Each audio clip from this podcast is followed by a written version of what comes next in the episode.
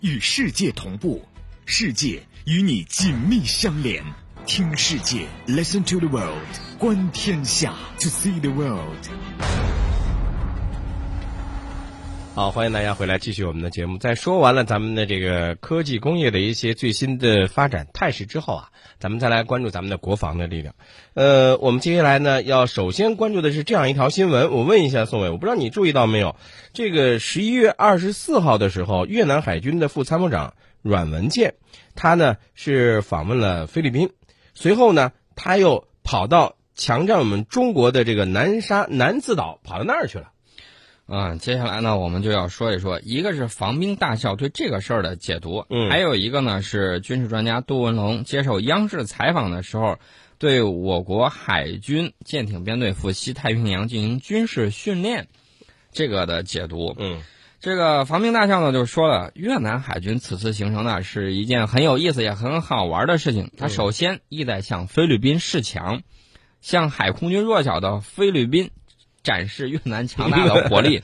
嗯哎呦，这是自己人去吓自己人还是怎么地啊？反正不知道。看来他们真的不是铁板一块啊！呃 他们打算干嘛什么呢？就是威慑菲律宾，停止菲越两国关于南海岛礁的相互纠葛。嗯其次呢，又是为了拉拢菲律宾，嗯。给菲律宾自信，联手对付区内更大的共同敌人。等会儿，我怎么听着这个就有点自相矛盾的哈？这个这个呃，越南的这个这个访问，嗯，所以说呢，你看这个越南海军护卫舰的南海之旅呢，嗯，意味深长，展示实力的对象也不止菲律宾一国，那意思不就是对我们也意思意思吗？嗯，其实呢，我们的网友对越南火力强大的这种猎豹级护卫舰嗯不屑一顾，嗯有军事爱好者就戏称说：“嗯来吧，嗯不就两条轻护舰吗？嗯嗯我们都不用上零五四 A 新青年这样类的大型舰，嗯太欺负人了。嗯就上零五六动物流这种火力不如越南的轻护舰，嗯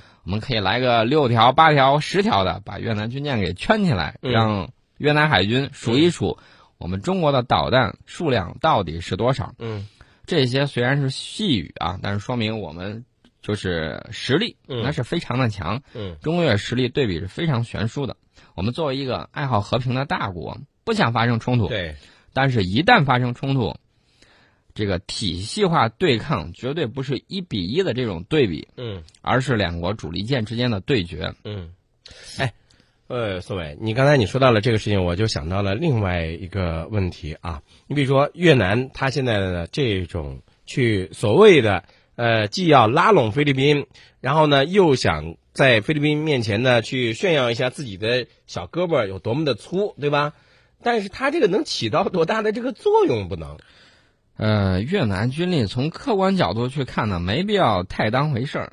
然后防兵大校说了一句话呀，嗯我觉得很有底气。他说：“不是我们瞧不起你，嗯，而是不会瞧你。哎呀，这句话说的太到点子上了啊。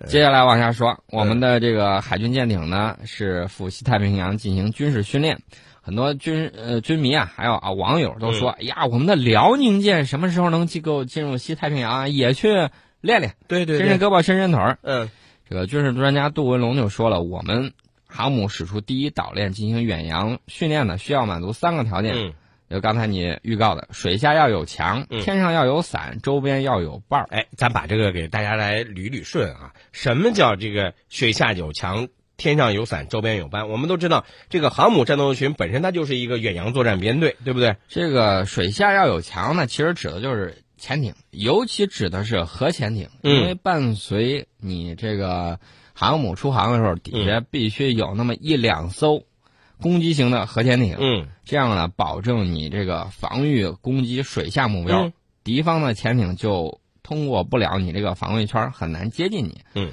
天上要有伞。这么这个伞其实就是我们的整个一套的空中打击力，应该是不是属于那种舰载战机？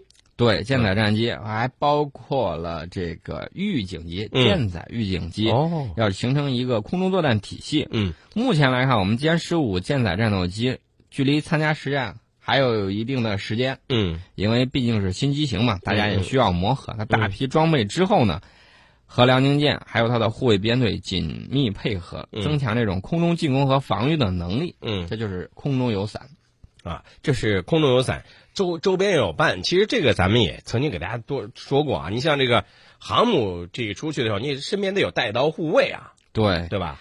那目前呢，我们的驱逐舰、护卫舰尚存不足，嗯需要更大更强的战舰。其实说白了，就是我一直呼吁的，我们的万吨大驱零五五赶紧出现嗯啊！一旦航母编队形成强大的这种水面、呃水下还有嗯空中协同的这种作战能力，就能够从容的进出第一岛链。多文龙这个专家呢也说了，到那个时候，嗯第一岛链就变成一堵矮墙，一条豆腐链儿。那我们就出去吃个豆腐。